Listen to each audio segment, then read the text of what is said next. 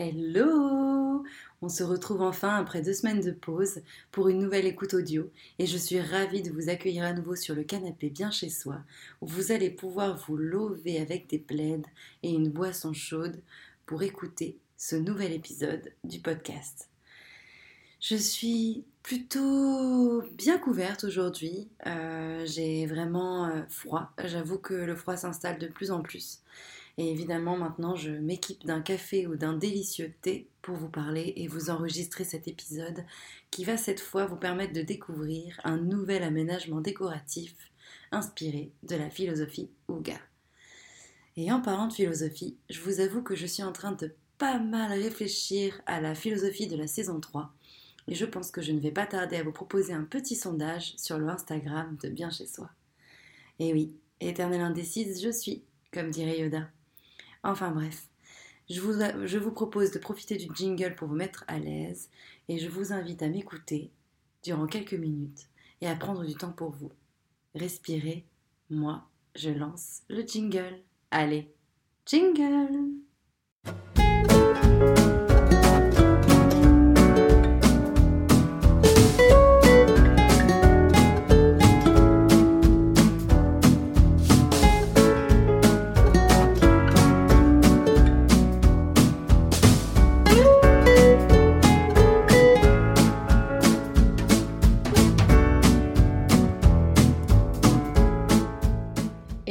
l'épisode 9 du podcast Bien chez soi est enfin lancé. Je parle évidemment de cette saison 2, hein, une saison axée vers le Ouga, une philosophie de vie que j'ai pris soin de vous remémorer il y a de ça deux semaines et on avait pris le temps ensemble d'apprendre à aménager un salon Ouga. Mais cette fois, je vous propose de quitter cette pièce de vie, direction un lieu de gourmandise, un lieu de préparation, de création et aussi de partage, je parle évidemment de la cuisine. Alors, aujourd'hui, du coup, on va s'intéresser à cette pièce très particulière qui est souvent, souvent laissée de côté lorsqu'il s'agit d'aménager la décoration, mais qui petit à petit commence à prendre une place de plus en plus importante dans notre quotidien. Dans cette cuisine, pendant longtemps, on a juste cuisiné. Aujourd'hui, c'est un espace qui va s'ouvrir sur le reste de la maison et qui va devenir une pièce tout aussi importante que le salon. Et la cuisine, si on l'aime, c'est parce que on s'y régale et on prend soin de bien se nourrir. Et vous allez voir que la nourriture occupe une place ultra importante dans cette pièce si particulière, surtout lorsque l'on parle du Ouga. Mais alors, de quoi se compose cette cuisine Ouga? En réalité, c'est plutôt. Enfin, la question la plus exacte serait à quoi ressemble une cuisine Ouga? Quelle est la place de cette pièce dans cette philosophie de vie ou dans cet art de vivre danois? Eh bien, c'est très simple, elle est cruciale. Au Danemark, on adore manger, on adore recevoir et on aime mêler ces deux passions. Si vous vous souvenez bien, dans les premiers épisodes de cette saison 2, je vous expliqué à quel point la convivialité et la préparation de repas faits maison étaient vraiment une caractéristique du Ouga. Et eh bien, forcément, cela se répercute dans la pièce qu'est la cuisine. Pour l'instant, cela peut paraître un peu flou, mais je vous assure que vous allez très vite y voir plus clair, parce qu'on on va rentrer dans le vif du sujet, on va commencer à vraiment peaufiner le décryptage de cette pièce. Alors, pour vous aider à y voir un peu plus clair sur cette introduction qui est de nouveau un petit peu trop longue, comme toujours, vous commencez à avoir l'habitude avec moi, je dirais qu'il faut bien retenir une chose, la cuisine, c'est un lieu de préparation. Un lieu de préparation dans lequel vous devez respecter vos aliments et ce que vous allez concocter pour vous inviter, vous-même ou encore votre foyer. Il faut aussi que ce soit un lieu en relation avec la convivialité, qui est, je le répète, un des critères déterminants de l'aménagement d'une décoration Ouga. Il faut également penser que c'est un lieu de création et de partage. Elle doit donc être suffisamment stimulante et cocooning pour vous aider à être dans de meilleures dispositions pour préparer vos petites gourmandises. Alors, pour la décrypter comme il se doit, je vous propose de commencer par ce que l'on fait habituellement, à savoir en connaître plus sur les couleurs. Dans la cuisine Uga ou la cuisine Ige, si vous préférez le prononcer comme ça, vous allez retrouver des teintes plutôt claires en grande majorité. Mais contrairement aux autres pièces, on va pouvoir se permettre quelques fantaisies au niveau du mobilier de cuisine. Il est possible, par exemple, d'opter pour une cuisine dans un ton très très clair comme le blanc ou le gris et d'opter pour un mobilier blanc immaculé. Effectivement, ça peut paraître un peu impersonnel, mais ce sera totalement juste dans un aménagement Ouga. Mais moi, évidemment, personnellement, je préfère vous conseiller de faire preuve d'un peu plus d'imagination et de calquer un peu plus votre personnalité dans cette pièce où souvent on a tendance à s'ennuyer au niveau des coloris qui restent plutôt classiques. Eh bien, dans la cuisine Ouga, on aime le bois et on aime les vieux meubles. Voilà pourquoi vous pouvez oser en mettant un peu de vert ou de bleu et pourquoi pas un vert bleu. Vous pouvez aussi oser des teintes encore plus euh, dynamiques comme le orange ou partir sur des tons carrément, carrément à côté euh, de, on va dire des tons qui sont pas du tout adaptés à une cuisine habituellement comme le rose pâle ou encore le jaune. En fait, faites-vous plaisir, mais n'en faites pas trop. Il faut allier suffisamment de couleurs dynamiques ou, on va dire, des couleurs un peu punchy avec des teintes beaucoup plus neutres. Et souligner le tout par soit de la brillance, comme de l'inox, ou alors du contraste avec du noir. Voilà donc, amusez-vous dans votre cuisine, utilisez tout pour ajouter un peu de couleur, à savoir la décoration évidemment, les meubles de cuisine, ou encore les revêtements, que ce soit sur le sol ou au niveau des murs, voire la crédence. Maximisez le blanc, minimisez les, petites notes colorées, mais faites une harmonie qui soit à la fois joyeuse et dynamique. L'objectif, c'est vraiment de vous stimuler, de vous donner envie d'y passer du temps et surtout de vous inspirer pour vos préparations. Voilà pour la couleur. Et maintenant, il est temps que l'on s'intéresse aux matières. Encore une fois, et c'est sans surprise, les ambiances naturelles, apaisantes, cosy, cocooning domine dans la philosophie Ouga.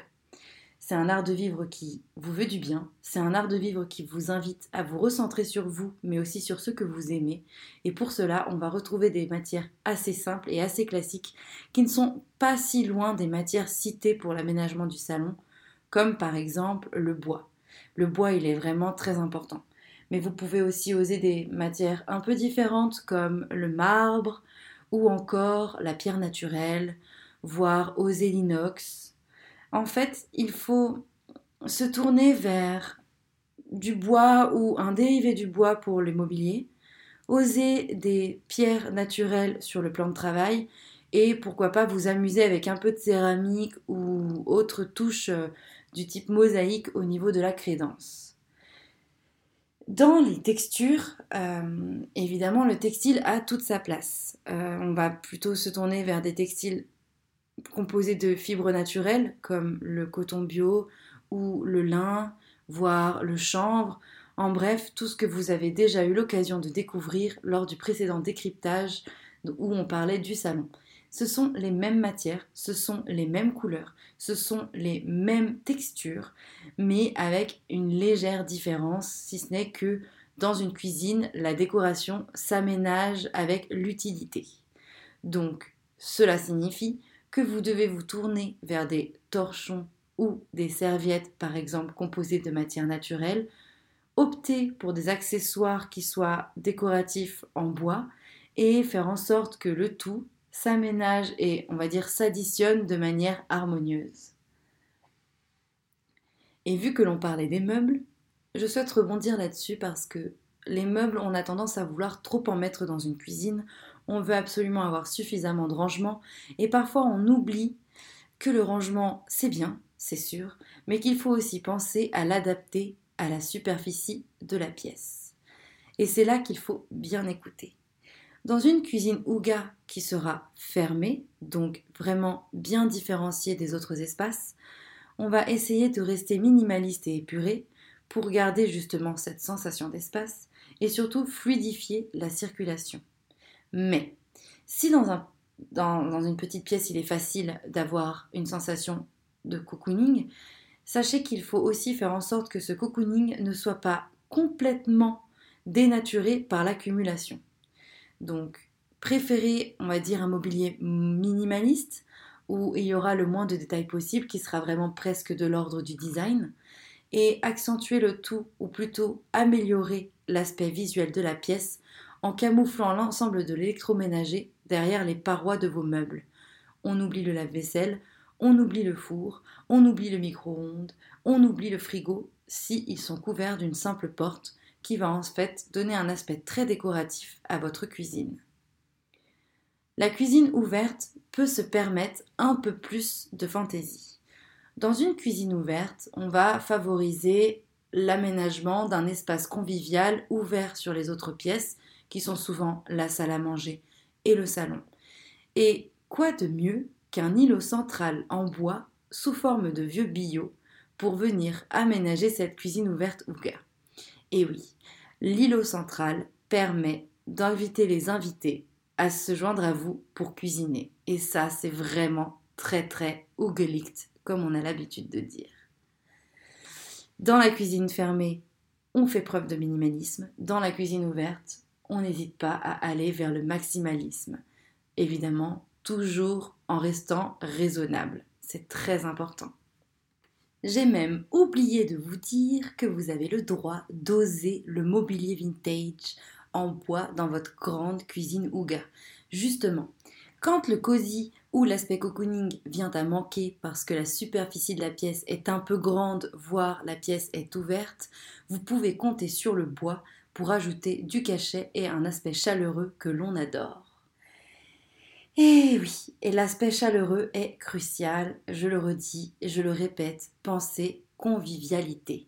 Et pour penser convivialité, comment on fait? Eh bien, c'est très simple. On ouvre l'espace, on le rend accueillant, on oublie le fait que ce soit une pièce technique, voire une pièce humide, pour en faire un espace de vie à part entière. Et oui, vous pouvez miser sur des architectures, on va dire, modernes, en ouvrant la cuisine fermée à l'aide d'une verrière ou en faisant en sorte de supprimer les portes. Vous pouvez aussi créer un espace cosy juste avec la lumière. Et la lumière, je vais y venir justement. Dans le monde du Huga, il est question de faire en sorte que la lumière prédomine. Il ne s'agit pas d'une lumière blanche, agressive et éclatante, il s'agit plutôt d'un savant mélange de nuances lumineuses. Eh bien, si dans le salon on préférait les ambiances tamisées, dans la cuisine on va penser au confort visuel et on va lier l'utile à l'agréable. Je m'explique. La journée, il faut que votre cuisine soit baignée de lumière. Si vous avez une fenêtre, c'est tant mieux. Sinon, vous allez devoir tricher. Soit par l'intégration d'une paroi vitrée, soit par la suppression d'une partie de votre paroi. Je sais que c'est un aménagement assez coûteux, donc pour ceux qui n'ont pas la possibilité d'opter pour ces options, je vous invite à aménager une ambiance lumineuse qui pourra être confortable la journée et adaptée justement à l'horaire qu'il va faire. Donc pensez aux interrupteurs avec luminosité réglable ou à tous ces luminaires que vous pouvez commander à l'aide d'une télécommande. Mais pour être plus précise, dans la cuisine, vous allez avoir obligatoirement besoin d'un éclairage général. Et si dans le salon, on avait tendance à l'oublier, dans la cuisine, il a vraiment toute sa place. Déjà, il va vous aider à mieux travailler et à travailler dans de bonnes conditions. Mais en plus, il va mettre en lumière cet espace qu'on a tendance un petit peu à oublier dans la maison. Une fois que l'éclairage général est mis en place, il faut penser toutes ces petites touches de lumière que vous allez devoir ajouter. Elles sont parfois décoratives, mais d'autres fois elles sont plutôt liées à l'utilité ou à l'aspect fonctionnel de votre cuisine. Par exemple, au-dessus de votre plan de travail, n'hésitez pas à ajouter quelques suspensions ou spots de lumière LED pour rendre, on va dire, chaque tâche plus agréable. Parce que je vous assure que vous allez beaucoup utiliser vos yeux et qu'il est préférable de mieux voir ce que vous faites pour éviter à la fois les accidents, mais aussi l'inconfort visuel qui peut donner lieu à des petites migraines Et franchement, je pense qu'on est tous d'accord et toutes d'accord pour dire qu'il est préférable d'éviter. pour l'aspect décoratif, vous pouvez jouer avec des lumières LED, jouer avec les effets de lumière, mais ce sera jamais aussi cool que quelques bougies posées par-ci par-là. Ce n'est pas parce que la cuisine est une pièce de préparation qu'il faut oublier qu'elle est aussi un lieu de passage où mieux vaut aménager une ambiance, on va dire, paisible, agréable, pour encore mieux travailler. Maintenant que l'on a parlé des meubles, de la couleur, de la lumière et de tout ce qui est important dans l'aménagement de la cuisine Huga, il est temps de s'intéresser à ma partie préférée, et vous le savez, c'est la décoration. Alors, qu'est-ce qu'on peut mettre pour décorer cette cuisine Huga Déjà, on n'accumule pas. On laisse le plan de travail un maximum libre et on essaie de jouer sur l'aspect épuré pour ne pas surcharger visuellement la pièce. C'est-à-dire, vous pouvez évidemment décorer les murs avec des affiches Good Mood qui sont en accord avec la palette chromatique que vous avez choisie pour votre cuisine. Par palette chromatique, je parle évidemment des nuances de teintes ou de coloris que vous avez choisis.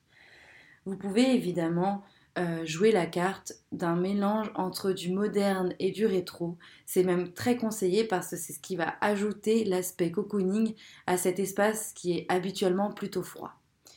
Globalement, le peuple danois se plaît à dire qu'il faut lier l'utile à l'agréable et ne pas hésiter à faire des objets pratiques que l'on utilise dans une cuisine, comme les ustensiles ou encore l'électroménager, de les transformer en fait en une décoration à part entière.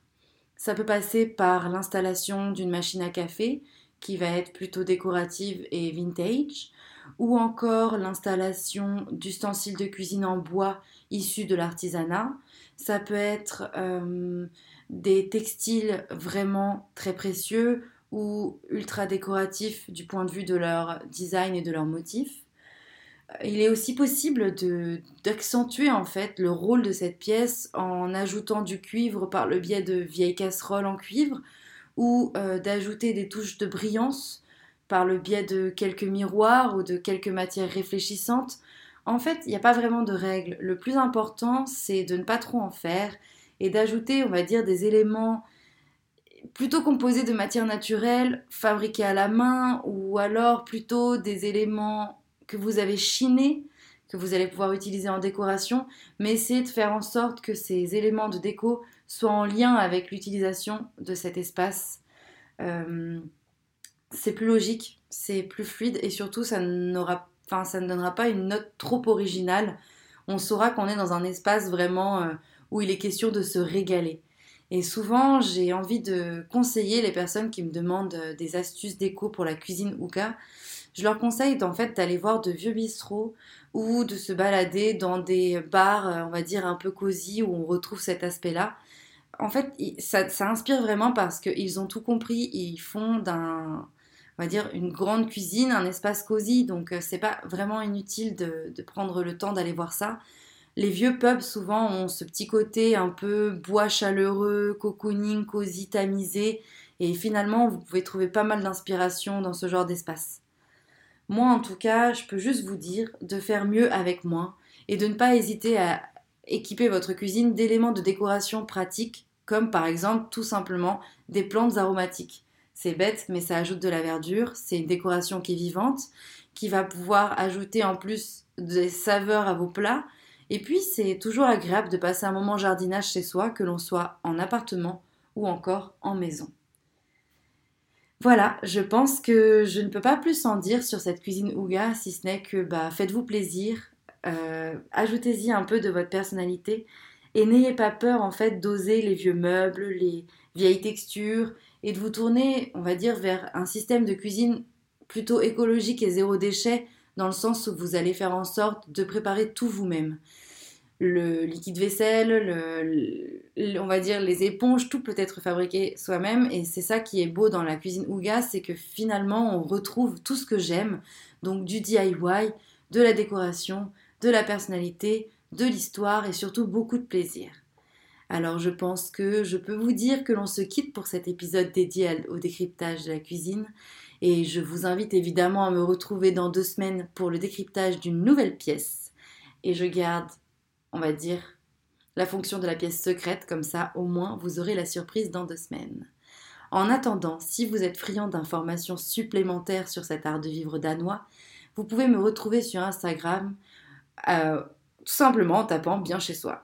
C'est Instagram où vous allez avoir des informations complémentaires, supplémentaires et surtout où vous allez avoir on va dire un support visuel qui va vous permettre de mieux connaître cette philosophie de vie que l'on adore.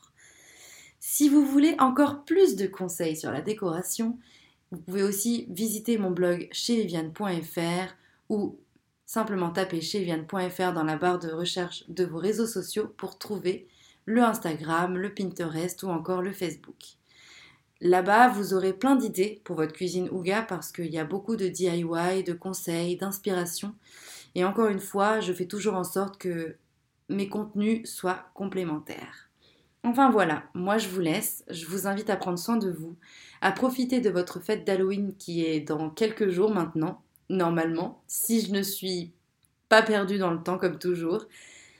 Franchement, prenez du temps pour vous, détendez-vous et n'hésitez pas à partager ce podcast et à me dire ce que vous en pensez. Vous pouvez aussi vous abonner et bien sûr venir me voir sur les autres, euh, on va dire, médias ou contenus que je propose. Je vous embrasse et je vous dis à dans deux semaines. Bye Connaissez-vous la marque Sonaya Home que je suis ravie de vous présenter en cette fin d'épisode C'est une marque en fait qui va être le sponsor de cette saison 2. Une marque très éco-responsable que j'ai adorée, qui met en avant euh, la beauté du design et de la culture africaine avec des meubles en fait d'une rare beauté, composés de matières naturelles, fabriquées à la main, dans le respect de l'homme et de la nature. Franchement, c'est pas beau ça? Sans déconner. En plus, si vous hésitez sur votre décoration, Sonaya Home vous propose aussi euh, des services comme un coaching déco, des projets 3D ou encore un accompagnement par un architecte d'intérieur. Et franchement, pour vous confier un petit secret, je me suis déjà laissé tenter par ce service d'accompagnement par un architecte d'intérieur et je vous le recommande. Voilà, c'était juste pour vous les présenter parce que sans eux, cette saison 2 n'existerait pas. Donc si jamais vous avez envie de faire un petit tour, retrouvez-les sur le site sonayahome.com. Sonaya, ça s'écrit S-O-N-A-Y-A. Allez, bye Thank you.